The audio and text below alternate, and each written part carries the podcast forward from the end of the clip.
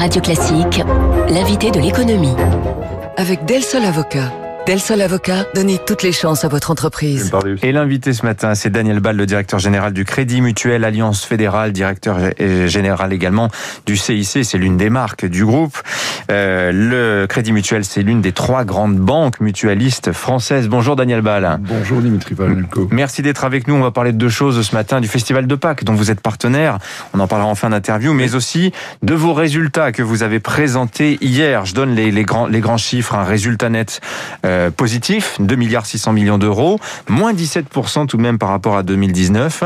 Ce n'est pas tant que vous avez passé une année catastrophique, Daniel Ball, c'est surtout le coût du risque qui véritablement est l'information majeure de ces résultats, le coût du risque. Alors peut-être pour les auditeurs qui ne connaissent pas trop le jargon bancaire, qu'est-ce que c'est ce coût du risque? Il est multiplié quand même par 2,5 en 2020 par rapport à l'année précédente. Hein. Par 2,2, il est multiplié. Alors effectivement, un, bon exercice en réalité, euh, effectivement profondément marqué par le coût du risque de crédit. Le coût du risque de crédit, c'est les provisions que nous sommes amenés à constituer sur des créances qui sont saines au départ, qui peuvent devenir douteuses. C'est réglementaire. Hein, c'est, bah, il y a un une partie qui est réglementaire et notamment euh, nous avons des provisions pour risques non avérés qui sont vraiment réglementées dans le, dans le référentiel comptable international IFRS et qui nous amènent à, créer, à mettre en œuvre des provisions de précaution pour le futur, anticipatrices en quelque sorte. Au cas où il y aurait des défaillances des crédits que vous avez accordé à une entreprise, un particulier, etc. Hein. Absolument, surtout à des entreprises. Et d'ailleurs, nous avons notamment euh, mis en œuvre des provisions euh, sectorielles sur un certain nombre d'activités que nous considérons aujourd'hui comme particulièrement fragilisées. Je pense par exemple à l'hôtellerie, la restauration, le tourisme, le transport aérien, euh, les, sous-traitants de, l'aéronautique, la distribution spécialisée. Alors pour faire simple et pour juste donner un ordre de grandeur des, des chiffres, nous faisons 2,4 milliards d'euros de provisions globalement, dont un peu plus d'un milliard de provisions avérées, c'est-à-dire vraiment affectées à des dossiers que nous savons aujourd'hui devenus difficiles, et 1 milliard 350, c'est-à-dire 57% de la dotation globale sur des provisions anticipatrices hmm. parce que nous anticipons effectivement des difficultés économiques dans le futur et par conséquent des risques de défaillance et notamment des risques de défaillance d'un certain nombre d'entreprises. Bien entendu, notre rôle est de les accompagner, mais notre rôle également est de présenter un bilan prudent. C'est ce que nous avons fait ainsi. Alors ça, c'est justement le grand enseignement de la présentation de vos résultats, Daniel Ball, c'est que votre scénario de risque pour l'économie, euh, on note que vous êtes remarquablement pessimiste par rapport aux autres grandes banques françaises.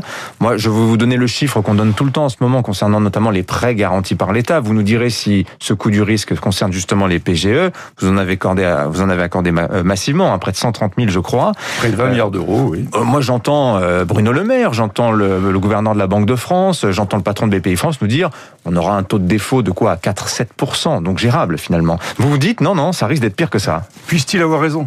Puisse-t-il avoir raison? Puissent euh, les dégâts être moins importants que ce que nous pouvons anticiper aujourd'hui dans la présentation des comptes? Je crois qu'il faut être euh, réaliste et prudent. Réaliste, on va quand même pas dire que les choses vont, vont bien aujourd'hui. Il y a un certain nombre de secteurs d'activité qui sont complètement à l'arrêt, d'autres qui auront beaucoup, beaucoup de mal à, à repartir. On a un certain nombre de clients qui sont dans l'événementiel. Ils auront fait une année 2020 blanche. Ils vont faire une année 2021 blanche parce que ne nous faisons aucune illusion. Euh, ça ne redémarrera pas ou si ça redémarre, ça redémarrera tout à fait à la fin de l'année. Ensuite, euh, nous avons également toutes les conséquences indirectes et donc tout ça, on, on l'intègre. Ajouter à ça quand même des éléments qui sont un peu plus psychologiques, qui sont est-ce que les ménages vont, vont recommencer à, à, consommer ou vont rester encore prudents parce que on ne sera pas complètement euh, sorti de la crise?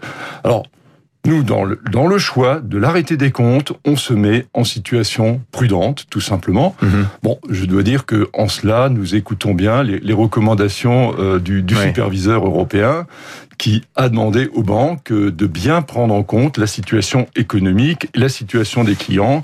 Je crois que nous l'avons fait. Il y a quand même une petite blague en ce moment qui circule euh, chez les banquiers. Daniel Ball, vous allez me la confirmer ou non. C'est quand justement j'évoquais le gouverneur de la Banque de France, Bruno Le Maire, qui, au propos des prêts garantis par l'État, dit taux de défaut 4 à 7 bah, quand même, il y en a beaucoup de banquiers qui disent ils sont forts quand même à Bercy parce que nous, qui délivrons ces prêts, nous sommes incapables d'évaluer ce fameux taux de défaut. On ne sait même pas d'ailleurs si les emprunteurs, les entreprises qui ont souscrit des PGE l'an dernier, commenceront à rembourser dans deux mois ou euh, bien si elles demanderont un report d'un an, etc. Là, on est sur des situations très différentes d'une entreprise à l'autre. Il y a des entreprises qui auront la capacité à rembourser tout de suite un an après l'octroi, c'est-à-dire en avril ou en mai prochain, mais qui ne le feront pas tout simplement pour garder de la trésorerie, pour garder des réserves. Donc vous ne savez pas en fait que, comment vont réagir aujourd'hui les, les, les, emprunteurs Nous avons d'ores et déjà pris contact avec les clients auxquels on a accordé des PGE il y a bientôt un an maintenant. Euh, beaucoup euh, nous disent si je peux proroger, je proroge. C'est 18 milliards hein, quand même que vous avez accordé. Nous on a accordé hein. près de 20 milliards d'euros. plus de 10% sur, sur les deux hein. enseignes. Oui, on est supérieur à notre à notre part de marché dans, dans l'octroi de, de prêts garantis par l'État. Bah, ça a été notre toute notre volonté pendant toute l'année 2020 mhm. d'être aux côtés de nos clients en des des, entreprises et des territoires. Alors, plein d'autres sujets abordés avec vous. Je disais, vous êtes une banque mutualiste. Ça veut dire très concrètement, euh, euh Daniel Ball, le Crédit Mutuel n'a donc pas d'actionnaire. Il y a un grand reproche qui vous est adressé en ce moment aux banques mutualistes. Plusieurs choses.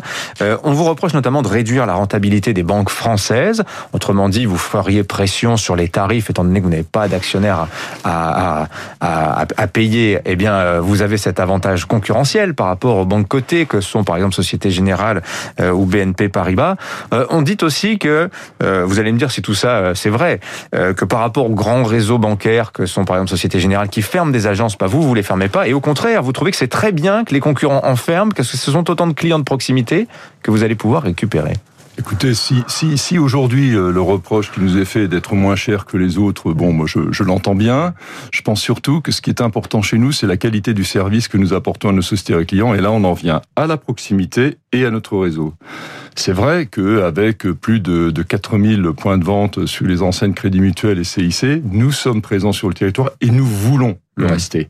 C'est pour nous un, choix très clair d'être euh, en présence, en proximité de, de nos mmh. sociétaires et clients. Bah, la vérité, c'est que même, on peut dire que la banque de détail, c'est votre cœur de métier. Ah bah, oui, quand c'est un métier presque annexe sur une banque comme BNP, par exemple. Je ne sais pas s'il est annexe, mais chez, chez, nous, il est, il est vraiment essentiel.